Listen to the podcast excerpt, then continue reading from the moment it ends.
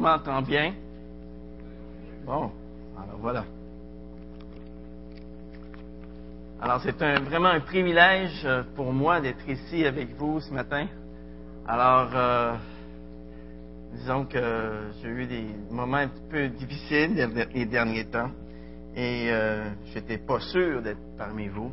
Mais euh, lorsque j'ai entendu tantôt les témoignages de chacun des participants, je me, suis dit, il fallait que tu sois là.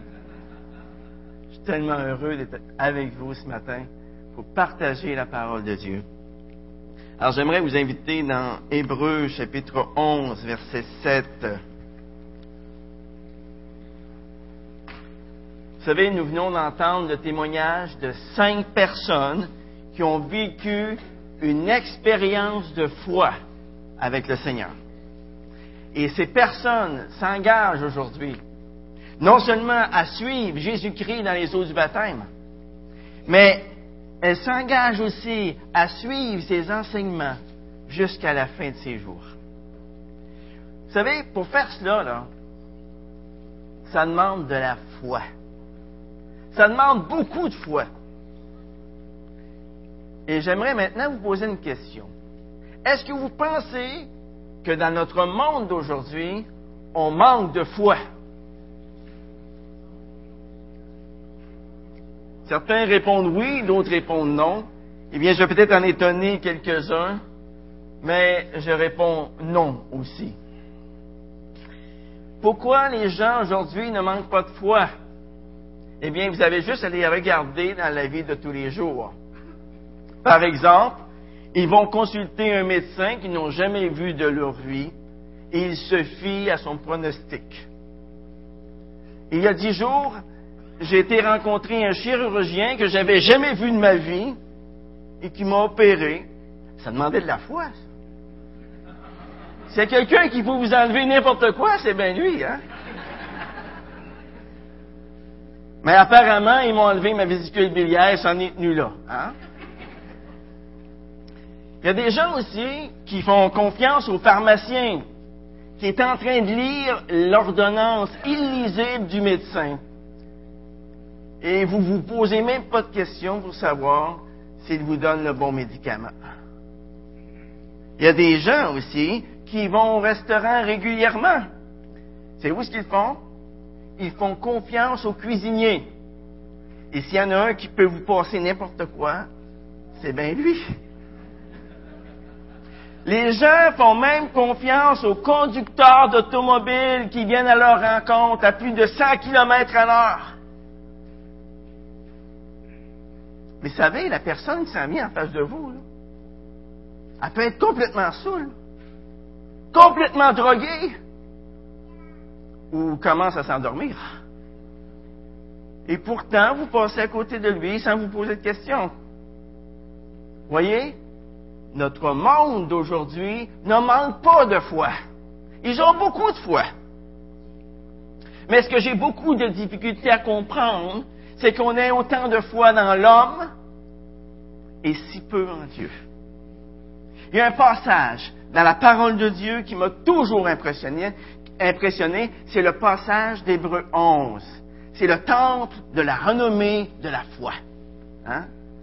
Alors, tous les héros de la foi une grande partie des héros de la foi se retrouvent là. Et Hébreu 11, verset 7 nous dit, c'est par la foi que Noé, divinement averti de ce qu'on ne voyait pas encore, et saisi d'une pieuse crainte, construisit une arche pour sauver sa famille. C'est par elle qu'il condamna le monde et devint héritier de la justice qui s'obtient par la foi. Et l'histoire de Noé, eh bien, on la retrouve dans l'Antiquité lointaine, au tout début du livre de la Genèse. Et j'aimerais que vous tourniez avec moi dans Genèse chapitre 6, verset 9. Genèse chapitre 6, verset 9. On nous parle ici d'un homme de foi. Voici la postérité de Noé. Noé était un homme juste et intègre parmi ses, contemporains. Noé marchait avec Dieu. Noé engendra trois fils, Sem, Cam et Japhet. La terre était corrompue devant Dieu. La terre était pleine de violence. Dieu vit que la terre était corrompue, car toute chair avait une conduite corrompue sur la terre. Alors Dieu dit à Noé, J'ai décidé de mettre fin à tous les êtres vivants, car la terre est pleine de violence à cause d'eux. Je vais donc les détruire avec la terre. Fais-toi une arche de, bois de gopher. Tu disposeras cette arche en cellules et tu la couvriras d'un enduit en dedans et en dehors. Tu la feras comme suit. L'arche aura trois cents coudées de longueur, cinquante coudées de largeur et trente coudées de hauteur. Tu feras à l'arche une ouverture d'une coudée disposée tout en haut. Tu placeras la porte de l'arche sur le côté et tu feras un étage inférieur, un second et un troisième. Et quant à moi, je vais faire venir le déluge sur la terre pour détruire toute chair qui sous le ciel a souffle de vie. Tout ce qui est sur la terre périra. Mais avec toi, j'établirai mon alliance. Tu entreras dans l'arche avec tes fils, ta femme et tes belles-filles. Tu feras aussi entrer dans l'arche deux animaux de chaque espèce vivante pour qu'ils survivent avec toi. Tu prendras un mâle et une femelle, un couple de chaque espèce, oiseaux, bétail, reptiles du sol, viendra vers toi afin de survivre. Et toi, prends de tous les aliments que l'on mange et fais-en les provisions auprès de toi, pour que cela te serve de nourriture ainsi qu'à eux. C'est ce que fit Noé. Il agit en tout point comme Dieu le lui avait ordonné. Qu'est-ce qu'on voit ici? Eh bien, dans ces versets, on voit différentes caractéristiques, trois différentes caractéristiques de la foi de Noé. Premièrement, Noé croit à la parole de Dieu. Noé croit à la parole de Dieu. Qu'est-ce que vous diriez si Dieu venait vers vous ce matin et qu'il vous demandait de construire un bateau de plus de 25 000 tonnes au milieu d'un champ quelque part? Est-ce que vous poseriez des questions? Ben, il semble bien, d'après le texte, que Noé n'en a pas posé. Pour Noé, le message de Dieu était d'une importance capitale. Noé a pris la parole de Dieu pour du cash il a pris la parole de Dieu au mot. Avez-vous remarqué ce que Dieu dit dans Hébreu 11, verset 7? Divinement averti de ce qu'on ne voyait pas encore. Divinement averti de ce qu'on ne voyait pas encore. Dieu dit à Noé en Genèse 6, verset 17, qu'il va pleuvoir, qu'il va amener une inondation sur toute la terre. Mais Noé n'avait aucune idée de ce que pouvait être la pluie. De son temps, il n'avait pas encore plu. Genèse 2, versets 5 et 6 nous dit que l'humidité montait de la terre et se répandait par la suite sur le sol, comme une rosée. Comme on voit le matin, une journée chaude d'été, avec une grosse rosée. Hmm? Eh bien, dans ces conditions climatiques-là, qui pouvait s'attendre à ce qu'un déluge se produise? Personne. Personne. Les gens de l'époque de Noé ne, ne pouvaient même pas visualiser cela dans leur esprit. C'était pour eux quelque chose d'inconcevable. Et Noé lui-même n'avait aucune idée de ce qui allait se passer. Mais Hébreu 11, verset 7 nous dit que Noé fut saisi d'une crainte respectueuse. Noé a cru à la parole de Dieu. il a construit l'arche. Il a persévéré jusqu'à ce que le bateau soit terminé. Pendant combien d'années? 10 ans, 20 ans, 50 ans? Non, pendant plus de 100 ans. 100 ans à construire un gros éléphant blanc au milieu de nulle part, dans un champ. Noé était un homme de foi. Il était venu à Dieu par la foi. Il marchait par la foi. Et maintenant, il obéissait par la foi. Et ça, malgré le fait que tout ce que Dieu lui demandait dépassait complètement son imagination. Genèse 6, verset 22 nous dit que Noé a agi en tout point comme Dieu le lui avait ordonné. C'est ça la bonne façon de réagir face à la parole de Dieu. Noé a bâti son bateau pendant plus de 100 ans. On aurait pu penser, ben ça, ça va donner au moins le temps aux hommes pour se repentir. Et pourtant, personne n'a cru Noé. Même après tout ce temps-là. Pouvez-vous vous imaginer tous les colibés que Noé a dû recevoir pendant ces 100 années-là? Pendant les 100 années qu'il bâtissait son arche.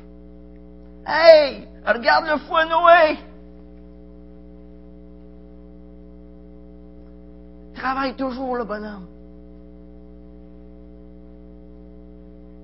Qui, avec une tête sur ses épaules, pouvait construire un tel éléphant blanc, tout à fait inutile, en plein champ? Ça n'a aucun sens. Vous savez, tant que le soleil brillait, Noé avait l'air fou. Noé avait l'air de quelqu'un de complètement dérangé. Noé avait l'air de quelqu'un qui était, comme on dit, tombé sur le couvert. Mais lorsque Dieu lui-même a fermé la porte de l'arche et qu'il a commencé à pleuvoir, eh bien, ce sont ceux qui étaient à l'extérieur du bateau qui avaient l'air fous. Un jour, il y a un homme qui se promenait dans la rue avec des panneaux sandwich. Vous savez, c'est quoi? Un panneau en avant puis un panneau en arrière. Et sur le panneau d'en avant, il était écrit Je suis fou de Christ. Et les gens trouvaient ça bien drôle quand ils le rencontraient. Mais sur le panneau d'en arrière, il était écrit Et toi, tu es fou de qui Tu es fou de qui? Depuis sa création, le cœur de l'homme a été conçu pour adorer. Et vous remarquerez que lorsque les hommes n'adorent pas Dieu, eh bien leur cœur se tourne tout naturellement vers des idoles. Alors c'est fou être fou de quelqu'un. Moi, je préfère être fou de Dieu. Mais revenons à Noé. Sur quoi la foi de Noé était-elle basée, pensez-vous? Uniquement sur la parole de Dieu. Il a cru tout simplement ce que Dieu avait dit. C'est tout. Ensuite, qu'est-ce qu'il a fait, Noé? Eh bien, il a agi en conséquence. Dieu a honoré sa foi. Et Noé a pu sauver toute sa famille. Et nous, ce matin, nous, ce matin, comment réagissons-nous face à la parole de Dieu? Est-ce que nous restons incrédules ou insensibles devant la parole de Dieu? Ou bien la prenons-nous au sérieux au risque de passer pour des fous? La deuxième manière dont la foi de Noé se caractérise, c'est que sa vie est en contraste avec le monde qui l'entoure. Sa vie est en contraste avec le monde qui l'entoure. La Bible nous dit, dans 2 Pierre, chapitre 2, verset 5, que Noé était un prédicateur de justice. Mais qu'est-ce qu'il a prêché? Eh bien, vous savez, son sermon était assez simple. Son sermon ne comportait qu'un point. Pendant plus de cent ans, il a construit cet énorme bateau en plein champ au milieu de nulle part. C'était ça, son sermon. Chaque fois qu'on le voyait, chaque fois qu'on le regardait couper du bois, chaque fois qu'on le voyait se promener avec ses planches. Chaque fois qu'on le voyait les assembler, toutes les actions de Noé disaient, repentez-vous, réfugiez-vous en Dieu. Pendant plus de cent ans, Noé a prêché de la sorte. Et pourtant, pourtant, personne d'autre que les membres de sa famille n'ont répondu à son message. Quelquefois, j'entends des remarques comme celle-ci. Dieu était dur de faire venir le déluge tout à coup, comme ça, et de détruire tout un monde. Mais avant d'accuser Dieu, souvenons-nous qu'il nous donne toutes les chances de nous repentir. À travers la Bible, nous remarquons que le jugement de Dieu est toujours lent à venir. Le jugement de Dieu est toujours lent à venir. 1 Pierre chapitre 3 verset 20 nous dit que la patience de Dieu se prolongeait au jour où Noé construisait l'arche. Mais qu'est-ce que l'homme a fait de tout ce temps-là? Il n'a fait que s'éloigner davantage de Dieu. Qu'est-ce qui caractérisait le temps de Noé? Eh bien, on ne se souciait pas du tout du jugement à venir. On riait à la prédication de l'Évangile. On s'en moquait. Noé a prêché par sa vie à un monde complètement différent face au jugement. Et dites-moi, vous ne trouvez pas que le temps de Noé ressemble étrangement à notre temps? On a ri de Noé à son époque. Et aujourd'hui, eh bien, on rit à propos du jugement qui aura lieu lors du retour de Jésus-Christ. Regardez ce que Jésus déclare dans Matthieu chapitre 24, versets 37 à 39, à propos de ce qui se passera dans les derniers jours. Regardez ce qu'il dit. Comme au jour de Noé, ainsi en sera-t-il à l'avènement du Fils de l'homme. Car dans les jours qui précédèrent le déluge, les hommes mangeaient et buvaient, se mariaient et mariaient leurs enfants, jusqu'au jour où Noé entra dans l'arche, ils ne se doutèrent de rien, jusqu'à ce que le déluge vienne les emporte tous. Il en sera de même à l'avènement du Fils de l'homme.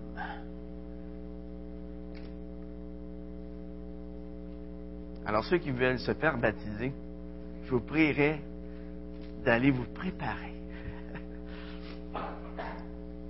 Regardez maintenant ce que l'apôtre Pierre déclare à propos de ce qui se passera dans les derniers jours. Dans 2 Pierre, chapitre 3, 2 Pierre, chapitre 3,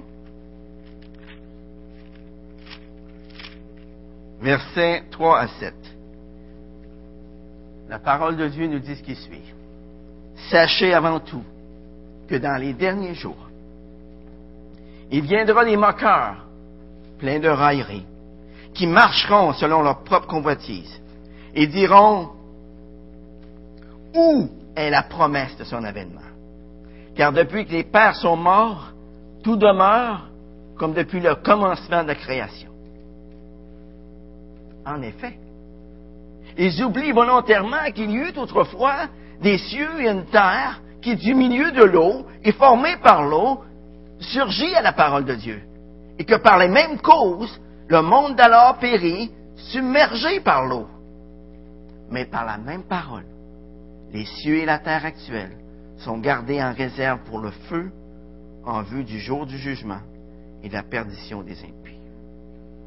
Voyez, dans les derniers jours, on se moquera de la parole de Dieu et on ne se souciera pas du tout du jugement à venir. Au temps de Noé, le message de Dieu fut rejeté. Il l'est encore aujourd'hui. Dans sa parole, Dieu dit aux, aux hommes d'aujourd'hui, mettez votre foi en Jésus-Christ seul pour votre salut.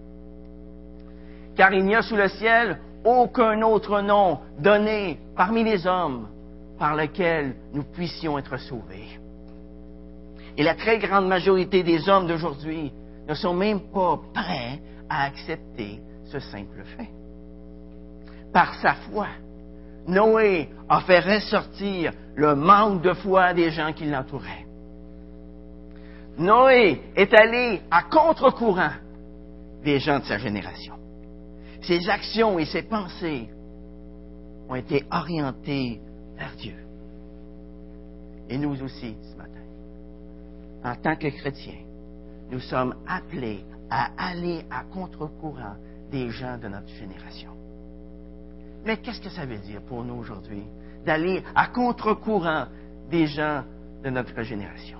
Eh bien, j'aimerais vous donner quand même quelques exemples de ce que ça veut dire marcher à contre-courant. Ça peut vouloir dire ne pas voler la compagnie pour laquelle on travaille, mais faire tout ce qui est possible pour être rentable dans l'emploi qu'on exerce. Ça peut vouloir dire ne pas coucher avec notre ami avant le mariage. Ça peut vouloir dire ne pas embarquer dans la médisance, mais plutôt parler en bien des gens qui sont autour de nous. Ça peut vouloir dire s'abstenir de la pornographie. Ça peut vouloir dire voir les besoins des gens qui sont autour de nous et y répondre dans la mesure qu'il nous est possible de le faire. Et on pourrait continuer la liste comme ça à l'infini. Mais aller à contre-courant, aller à contre-courant dans ce monde, ça ne se limite pas au fais pas ci, fais pas ça, ou fais ci, fais ça. Qu'est-ce qu'on fait lorsqu'on se limite au fais pas ci, fais pas ça, fais ci, fais ça? Nous tombons dans le légalisme. Dans le légalisme. Mais pour ne pas tomber dans le légalisme, lorsqu'on cherche à aller à contre-courant dans ce monde, qu'est-ce qu'on a besoin de faire? Nous avons besoin de fixer nos yeux sur Christ. Nous avons besoin de vivre une relation d'amour avec Dieu, une relation qui jaillit tout naturellement de notre cœur. Car c'est de l'abondance du cœur que la bouche parle. C'est de l'abondance du cœur aussi que la main agit. Un chrétien, les amis, c'est quelqu'un qui vit par la foi. C'est quelqu'un qui a été submergé par l'amour de Dieu. Et ça, ça semble avoir été le cas de Noé. Car Noé a écouté la parole de Dieu. Et sa marche avec Dieu a été un reproche vivant pour tous ceux de sa génération. Et la troisième manière dont la foi de Noé s'est manifestée, c'est qu'il a reçu la justice de Dieu. Il n'y a qu'une seule manière d'obtenir la justice de Dieu. C'est par la foi. La Bible déclare en Hébreu chapitre 11 verset 6 que sans la foi, il est impossible de lui être agréable. Impossible de plaire à Dieu sans la foi. La Bible déclare en Ésaïe 64 verset 5 que toute notre justice, notre propre justice, est comme un vêtement souillé devant lui. Et dans Éphésiens 2, versets 8 et 9, la parole de Dieu déclare que c'est par la grâce, en effet, que vous êtes sauvés. Par le moyen de la foi. Et cela ne vient pas de vous. C'est un don de Dieu. Ce n'est point par les œuvres, afin que personne ne se glorifie. Dans Genèse 6, verset 14, il y a un mot intéressant dans ce verset. C'est le mot enduit ou poids. Vous savez, il y a beaucoup de symbolisme à propos de l'arche. Le mot hébreu, qui est traduit par poids ou enduit, c'est le même mot qui est traduit ailleurs dans Lévitique 17.11 par expiation. À cause de cet enduit, l'arche pouvait flotter sur les eaux. Et l'eau du jugement restait à l'extérieur du bateau, parce que l'enduit empêchait l'eau de pénétrer à l'intérieur. Et de la même manière, pour nous aujourd'hui, pour tous ceux qui ont mis leur confiance en Jésus-Christ seul pour leur salut, la parole de Dieu déclare dans 1 Jean chapitre 1 verset 7 que le sang de Jésus-Christ nous purifie de tout péché. Le sang de Jésus-Christ nous purifie de tout péché. Et ça, ça, a des conséquences, les amis.